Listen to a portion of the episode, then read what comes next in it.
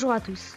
Aujourd'hui, on se retrouve dans une nouvelle vidéo où nous allons vous raconter les secrets de l'alimentation russe et pourquoi est-elle différente des autres. Allez, on vous emmène avec nous dans le pays des tsars.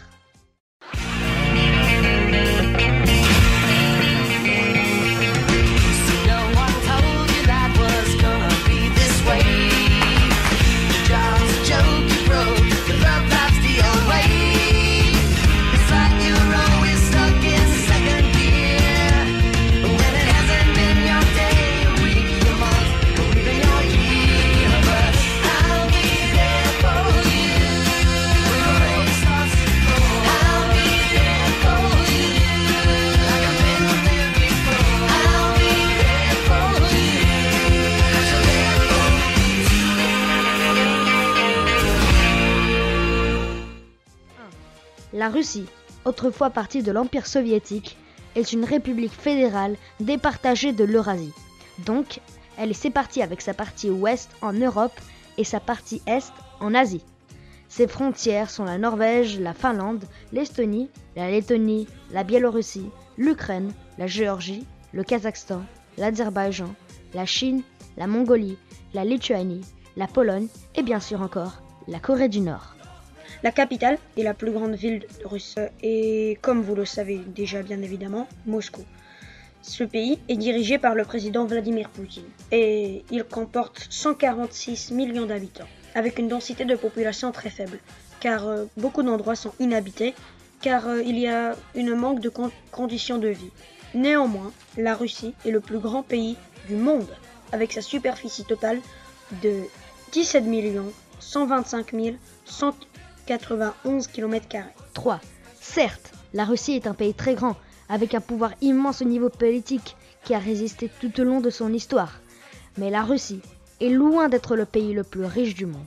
En effet, le prix intérieur brut, donc le PIB, est de seulement 1500 milliards, soit 1000 de moins que celui de la France. Après la Seconde Guerre mondiale, la Russie a connu une grosse crise économique. Ensuite, ils ont dû traverser la guerre froide contre la Russie. Heureusement, l'économie de la Russie a décollé pendant les années 90. Mais c'est toujours peu, car le taux de pauvreté en Russie est de 12%, soit 20 millions d'habitants. Parlons maintenant du sujet et du principe de la vidéo, l'alimentation en Russie.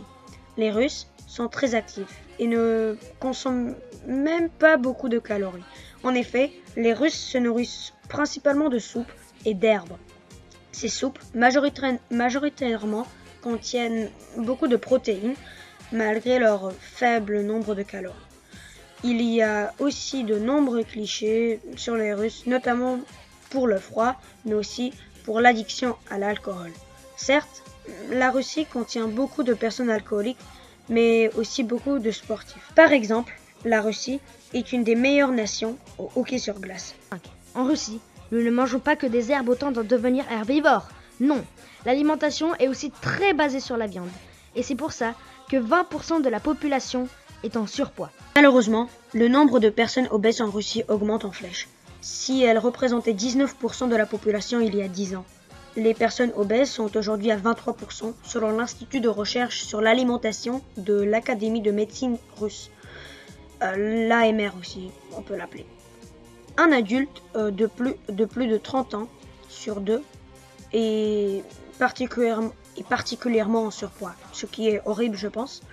Et ajoutons à cela un constat que la gastronomie russe ne colle pas du tout au fait standard d'une alimentation équilibrée.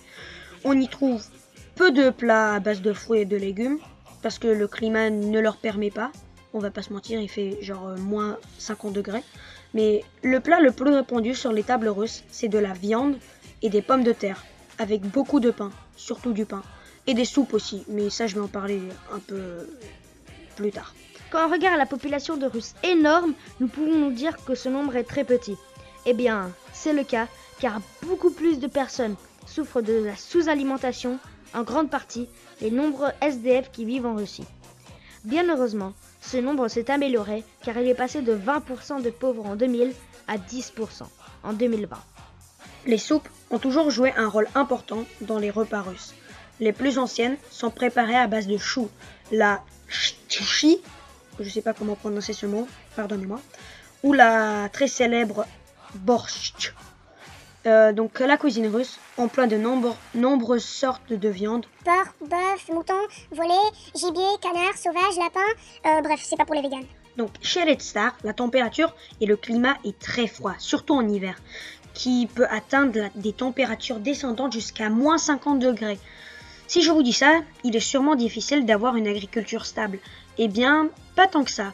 Le pays est très riche en plantes et en agriculture, surtout pour la riziculture, donc la culture du riz, pour la partie est. Pour l'autre côté, c'est surtout la culture des herbes, qui est un haut niveau. Ce n'est pas pour rien que leur alimentation est très riche en herbes. Nous pouvons dire que leur agriculture est intensive. 7.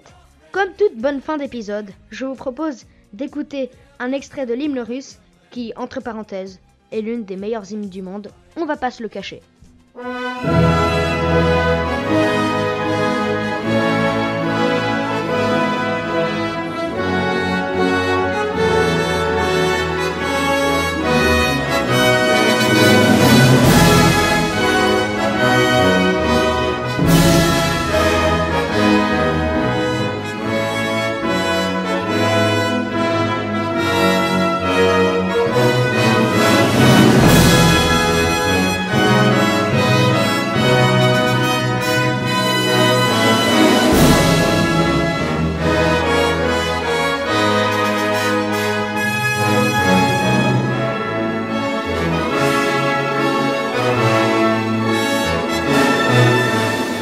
Merci à tous d'avoir regardé cette vidéo. Si elle vous a plu, n'hésitez pas à nous dire ce que vous en avez pensé et à dire si vous avez appris un nouveau truc sur ce pays.